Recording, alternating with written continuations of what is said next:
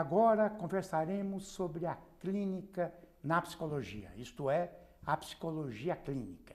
E para isso está aqui o Ari Riffelt, que é graduado em filosofia e psicologia, é psicoterapeuta, professor e coordenador do núcleo Abordagem Fenomenológica Existencial em Atendimento Clínico da PUC de São Paulo. E a Kátia Euide, que é psicóloga pela PUC e mestre em psicologia clínica e professora da mesma universidade. Tem experiência na área de psicologia clínica, com ênfase em diagnóstico psicológico e psicoterapia. Tem atuação clínica e docência concentradas no trabalho do psicólogo clínico, em contexto de crise. Eu agradeço a presença de vocês.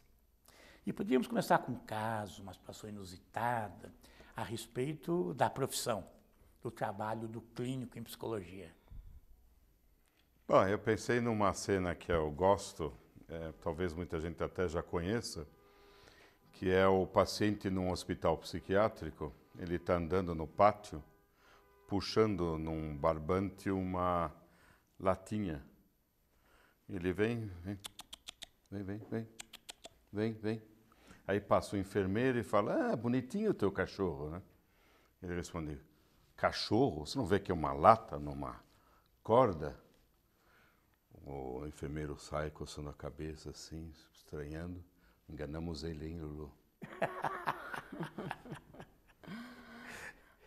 Você tem também algum? Uh, eu, eu, quando me foi solicitado isso, me evocaram algumas cenas de atendimento clínico uh, que eu já vivi. Em geral, quando se fala psicologia clínica, a primeira imagem que vem para todo mundo é um certo estereótipo do psicólogo dentro de uma sala, o paciente deitado num divã. Né? Esse é um estereótipo que, inclusive, é muito explorado pela mídia. Mas, na verdade, a atividade do psicólogo clínico nos cria situações que são muito surpreendentes e para as quais nós temos que estar abertos. Então, me lembro de algumas pequenas cenas. Né? Uh, uma vez, num consultório onde eu trabalhava, era uma casa que tinha um jardim e tinha uma árvore de médio porte. E um garotinho que eu atendia, num certo dia, um garoto de oito anos, ele chega, tinha brigado com a mãe, no, vindo para, saindo da escola, vindo para cá, e ele emburrado, ele se nega a entrar no consultório, ele desce do carro da mãe e sobe na árvore e se empolera lá em cima, e diz que dali ele não vai sair. né? E é uma situação que acabou exigindo que o, atendimento do caso ele começasse ali, no jardim, eu ao pé da árvore, ele empoleirado na árvore, e, e, e, acabou se desdobrando numa sessão muito linda, onde muitas coisas puderam ser trabalhadas, porque ele desceu depois espontaneamente e pudemos entrar na sala de atendimento. Uma segunda cena uh, que eu também me lembro é de uma adolescente que eu atendia, moradora ali do bairro onde ficava o consultório e onde uh, ela uh, um dia apareceu, para minha surpresa, com o cachorrinho. Né? E ela falou assim: ah, eu fiquei pensando que eu podia aproveitar a hora da terapia com a tarefa que eu tenho, que é a chata tarefa de levar o cachorrinho passear. Não era uma latinha. Não era Não. uma latinha. e aí o cachorrinho passou a fazer parte da nossa, da nossa sessão de terapia. E também trazendo coisas muito interessantes. E uma última e terceira cena, numa instituição pública onde eu trabalhava, também atuando como psicóloga clínica, uh, um caso que nos foi encaminhado de uma pessoa adulta com síndrome do pânico, com sintomas de muita dificuldade de sair de casa e que o atendimento dela implicou em eu me dirigir à casa, os nossos atendimentos se darem inicialmente na casa dela e na evolução do trabalho, a caminhada da casa até a unidade de saúde, que era do território, que era do bairro, nós vínhamos juntas, né? Vínhamos nesse percurso até que chegou um momento onde ela já podia fazer sozinha esse percurso. Então, pensei nessas três cenas, porque acho que ilustram muito a riqueza e a diversidade do que é o nosso trabalho clínico. Então, vamos uh, esclarecer. Quando a gente fala psicologia clínica, o que, que isto efetivamente quer dizer? Bom, essa não é uma resposta muito simples. Na verdade, a gente até tenta trabalhar isso durante um ano todo num, num curso. É, isso vai variar um pouco de é, abordagem, quer dizer, na, na, na, dentro da chamada psicologia clínica, você tem uma quantidade grande de abordagens, né? escolas e pensadores, psicólogos, e, e aí você vai ter diferentes leituras. Né? Eu diria que, basicamente, seria uma atividade cuja finalidade última é devolver a pessoa a ela mesma, ou seja, é mais plena das suas capacidades, das suas possibilidades. O que legitima essa intervenção não é um nome, não é uma categoria, um estado, mas em última instância sofrimento. Mas sofrimento no sentido amplo do termo, né? quer dizer, uma é, angústia, falta, necessidade, dificuldades de relacionamento, luto, etc, etc.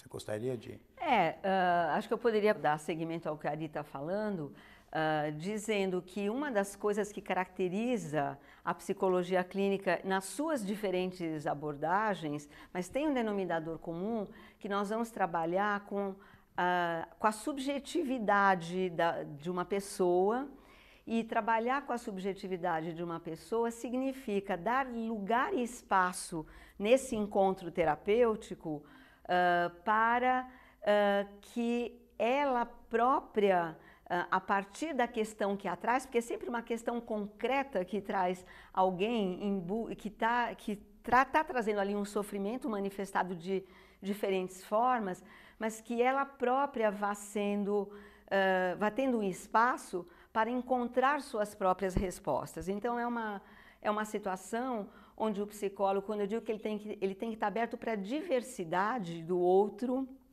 das diferentes pessoas que, que você atende, ele tem que estar atento para os vários contextos que compõem o universo existencial, o universo de vida de uma pessoa, né? de forma a que ele tem que vai treinando a se abster de ele fazer orientações ou escolhas determinadas pela sua própria subjetividade, mas que ele vai aprendendo a dar lugar e espaço para que uh, esse, esta pessoa encontre a si mesma, encontre suas próprias respostas. Acho que eu acrescentaria isto como algo que acho que caracteriza o trabalho do, do psicólogo clínico e só, só lembrando que esse tipo de trabalho ele pode se dar tanto num atendimento individual, quanto familiar, quanto grupal. Hum. Acho que isso é uma, uma coisa importante para ser colocado. Quer dizer, nunca, não é só individual. Você falou em abordagens, né? Eu acho que seria interessante falar que abordagens existem. Existe uma quantidade muito grande de abordagens. Há uns 20 anos atrás, se chegou a um número próximo de 400. Né? É, é um negócio muito grande, embora, é, de algum modo, há um consenso em relação a algumas grandes, maiores abordagens. Né?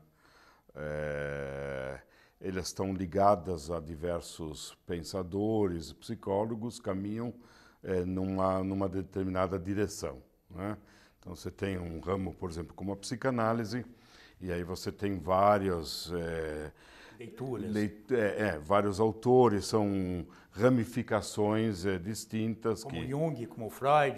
Isso, Lacan e vai uma quantidade grande de autores assim. Né? Tem uma, é, o grupo, vamos dizer, chamado humanístico, tem um grupo chamado fenomenológico, existencial, que aí tem uma certa base também na filosofia, e aí tem vários autores, é, tem a o cognitivo comportamental, antigamente behaviorista, quer dizer, um trabalho que trabalha basicamente comportamento.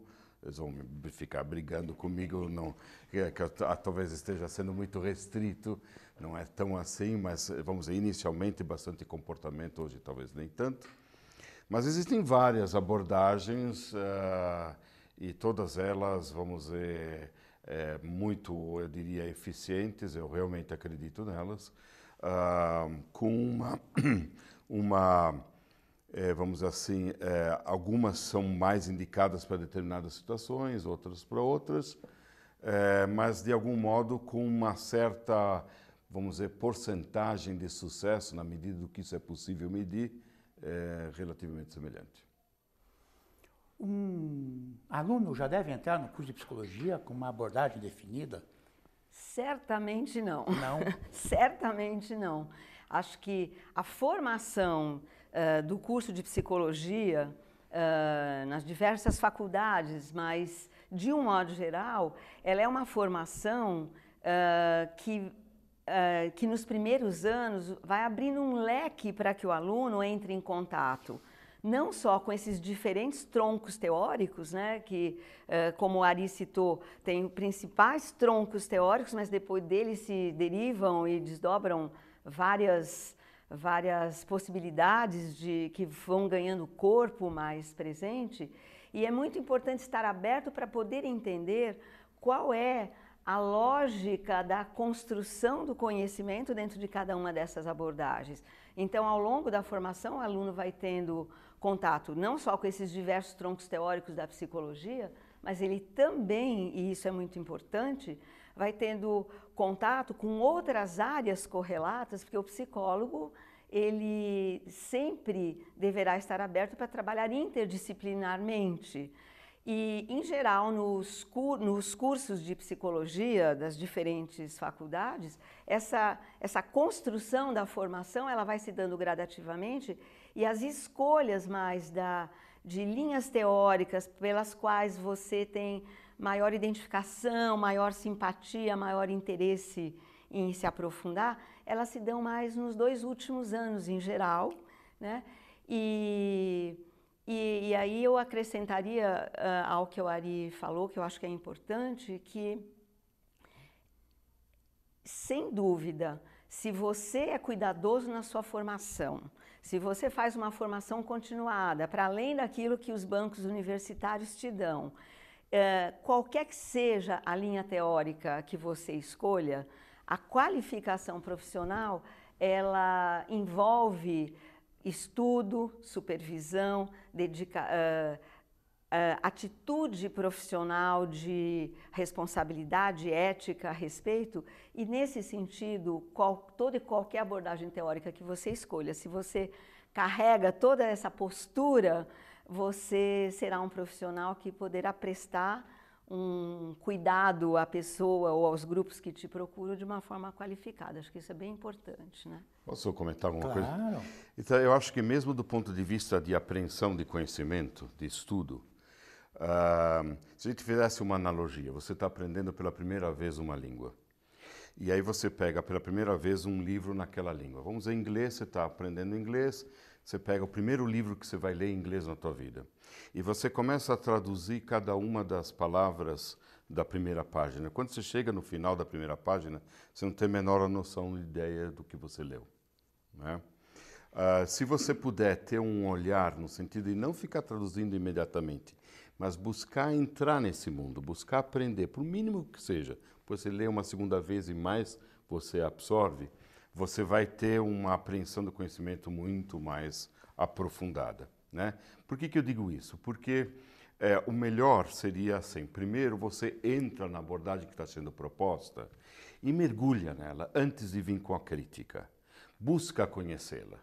Né? Busca entrar em contato, busca apreendê-la antes de exercitar a crítica. Se você escolhe prematuramente uma delas, já vira um Palmeiras-Corinthians. Né? É, você já fica, de algum modo, criticando o outro porque você tem a necessidade de é, garantir, vamos dizer, a tua escolha, né, com uma necessidade de afirmação, de identificação, e você vai perder uma riqueza muito grande. Então, minha sugestão é mergulhe nas diversas abordagens, vá conhecê-las, tenha um olhar mais é, abrangente para depois escolher um pouco mais para frente e não imediatamente, porque isso restringe muito suas possibilidades. É, eu tenho orientandos, é, como a psicanálise é muito divulgada e a mais conhecida, as outras nem tanto, eles já entram com essa ideia. Depois fica difícil aguentar um curso onde eu tenho que olhar todas as, as abordagens, né? Realmente a ideia é entrar de forma mais é, aberto, né? Possível. É, A especialização se dá mais no final do curso, ou a escolha de uma área, é isso? Uh, a, o diploma do psicólogo, ele é um diploma generalista, né? Uhum. Ele não é um diploma de especializado. As especializações vêm posteriormente. No entanto, uh, mais para o final do curso, o aluno tem possibilidade de fazer escolhas uh, onde ele tem interesse em mergulhar mais profundamente no conhecimento daquela, daquela área ou daque, da, da, psicologia ou daquele tronco teórico, no caso da psicologia clínica, uh, mas ainda assim ele não sai um especialista, ele sai com um diploma generalista. A formação que os cursos de graduação oferecem, elas são o ponto de partida para você depois seguir fazendo escolhas de aprofundamento, de especializações, porque uh, esta é uma área onde a gente tem que estar sempre estudando, discutindo, tendo supervisões, se qualificando, se aprimorando. Uh, então, uh, eu diria que um, uma boa formação da psicologia é aquela em que o aluno sai apto a desenvolver já o trabalho, a ter uma atuação profissional, mas onde ele sabe fazer as perguntas que ele precisa conhecer, que ele precisa saber construir as perguntas. Quero ir em busca disto, quero ir em busca daquilo, quero me aprofundar nisso ou naquilo. E é alguma coisa que vai se dando uh, numa relação dialogada com a experiência de trabalho, ao mesmo tempo que você vai buscando a sua especialização, seu aprimoramento. Então, as especializações vem a posteriori. Né? É a voz Você corrente, quer acrescentar? Por favor. É? é, não, eu diria o seguinte, é, de algum modo eu me sinto muito privilegiado é, porque uh, eu estou quase 40 anos, praticamente 40 anos nessa profissão e eu acordo segunda-feira de manhã com muita vontade de trabalhar. Isso é raro uh, e para mim é um grande privilégio. Uh, eu sei que a gente vive uma estrutura tal que isso não é tão acessível ou prático para tanta gente. Mas, de algum modo, uh, é um, acho que é um grande privilégio. Uh, eu acho que é importante dizer que quem, o, o psicólogo, o psicólogo clínico, mas o psicólogo em geral, trabalha com o homem. E o homem é algo que é absolutamente complexo, é, é extremamente abrangente e que você, de algum modo, jamais vai esgotar. Então precisa ser apaixonado por, pelo que você faz. Isso significa, de algum modo, você vai estudando a vida inteira. De algum modo, o tempo todo você vai se aprimorando, estudando. Uh, isso não só porque isso é necessário para o teu trabalho, mas porque isso se torna um grande prazer. Às vezes até um certo vício, é, mas é muito importante. Então, eu diria que abraçar a psicologia ou a psicologia clínica é algo de vida. Ela não é alguma formação de você faz quatro, cinco e anos aplica. e depois aplica certo. e acabou. Né? Uh, então, precisa gostar mesmo, uh, mas normalmente é, é, uma profissão que é, é muito fácil de te cativar. E quero só acrescentar o que a Ari está falando, assim, que é esse encontro humano nos, uh, nos acrescenta muito como pessoas. Nós também nos desenvolvemos muito. É muito enriquecedor para a sua própria subjetividade, para a sua própria pessoa. Aproveitando, uh, o psicólogo clínico, diferente das outras áreas talvez, ele sempre precisa fazer análise ou psicoterapia? Fala aí. Então, eu acho que precisa, depende do que se chama de precisa. Legalmente não precisa. Uh, às vezes você sente mais necessidade ou não. Eu acho que é interessante, é, não que você tenha que ficar todos os anos e todos da, da tua vida fazendo, mas de volta e meia você se retomar um pouco, entrar em contato, poder olhar também com a luz de um olho, de um olho externo porque a gente sempre é um pouco mais condescendente conosco mesmo quando a gente está na frente do espelho. Então, acho que é, é algo que é de imenso valor. É recomendável, mas não é uma necessidade que você o tempo todo, cada ano, mas sim, você deve cuidar de você mesmo Uh, afinal, você é um principal instrumento na relação com o outro, psicólogo clínico. Você pode utilizar uma série de instrumentos, mas o principal instrumento é ele mesmo. Então, de algum modo, ele precisa ter uma certa clareza em que medida ele está ou não se identificando com o outro, como ele está chegando, o que, que é dele, o que, que é do outro, e nesse sentido, é, um trabalho psicoterápico com ele mesmo é muito interessante. Eu desconfio um pouco das pessoas que abraçam uma profissão, como por exemplo fazem psicoterapia, e, mas para eles não é necessário, sabe? Sim. É meio estranho isso. Né? É, e é, é, tem uma voz corrente que a, a formação do psicólogo é muito longa.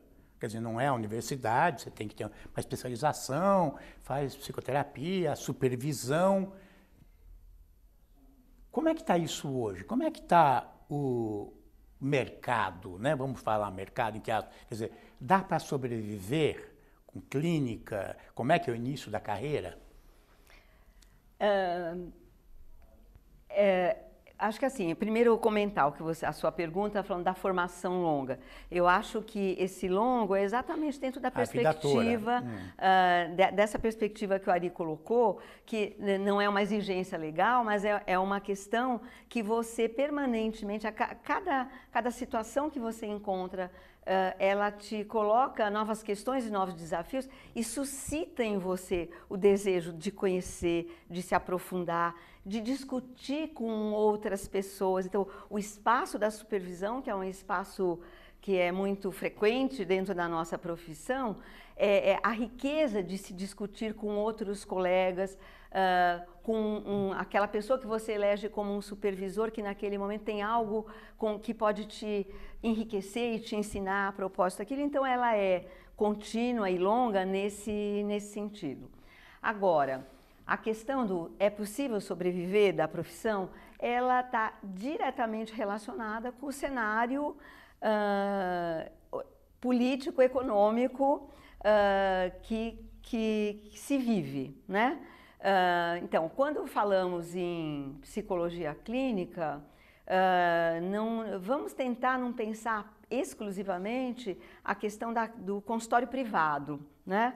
Porque o consultório privado ele, ele sofre a sazonalidade, né? Da, e as tempestades ou tempos de bonança da, da, da, da economia, né? Então, momentos onde a economia está mais acanhada, está mais restrita, é um momento onde as pessoas uh, não diminuem seu, seu sofrimento, mas onde elas buscam uh, atendimentos mais breves, atendimentos mais rápidos, do tamanho que o bolso permite. Mas ampliou-se muito atualmente a questão da inclusão do atendimento em saúde mental e de psicoterapia nos convênios de saúde, Sim. o que tem ampliado bastante esse corpo da psicologia clínica. Agora, viver exclusivamente do consultório é uma construção longa, uh, mais demorada no sentido econômico-financeiro e exige um,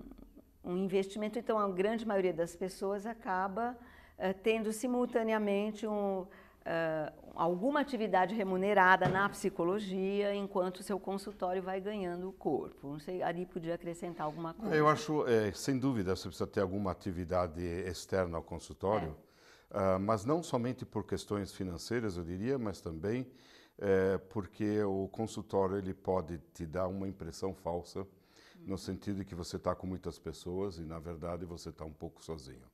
Ou seja, eu acho que você tem que ter contato com o mundo, com o mundo na sua horizontalidade. Precisa ter contato é, com instituições, precisa ter contato com as pessoas, com grupos maiores. Ficar encerrado no consultório sim, sim. não é alguma coisa que eu é, vamos dizer, recomende. Uh, eu acho que é, uma vez um pai me perguntou em relação ao que, que dá dinheiro, né, nesse tipo de orientação profissional, né, e eu falei, olha, é, na minha opinião, o que dá dinheiro hoje é ser guru. Quer dizer, se você for é, souber como dizer as coisas, não importa o que você diga, sempre terá alguns milhões que vão atrás. Em cima disso, você pode ganhar alguma coisa.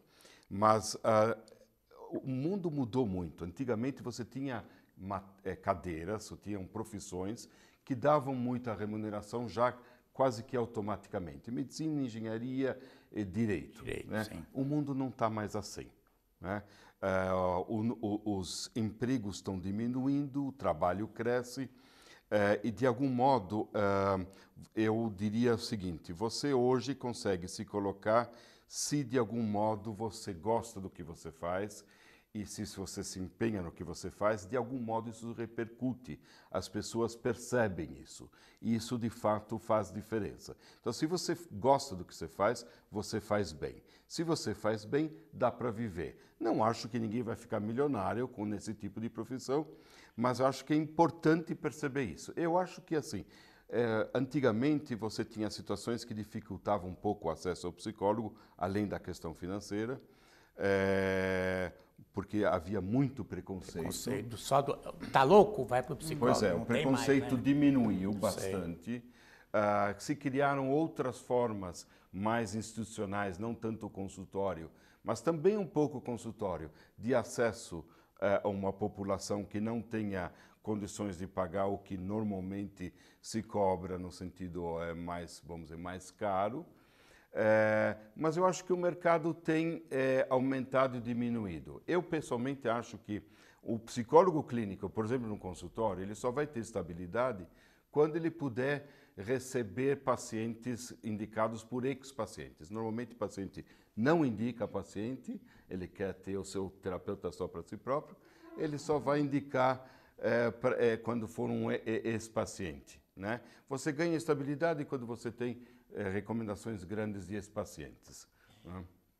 Eu agradeço as contribuições e até o próximo desafio profissão.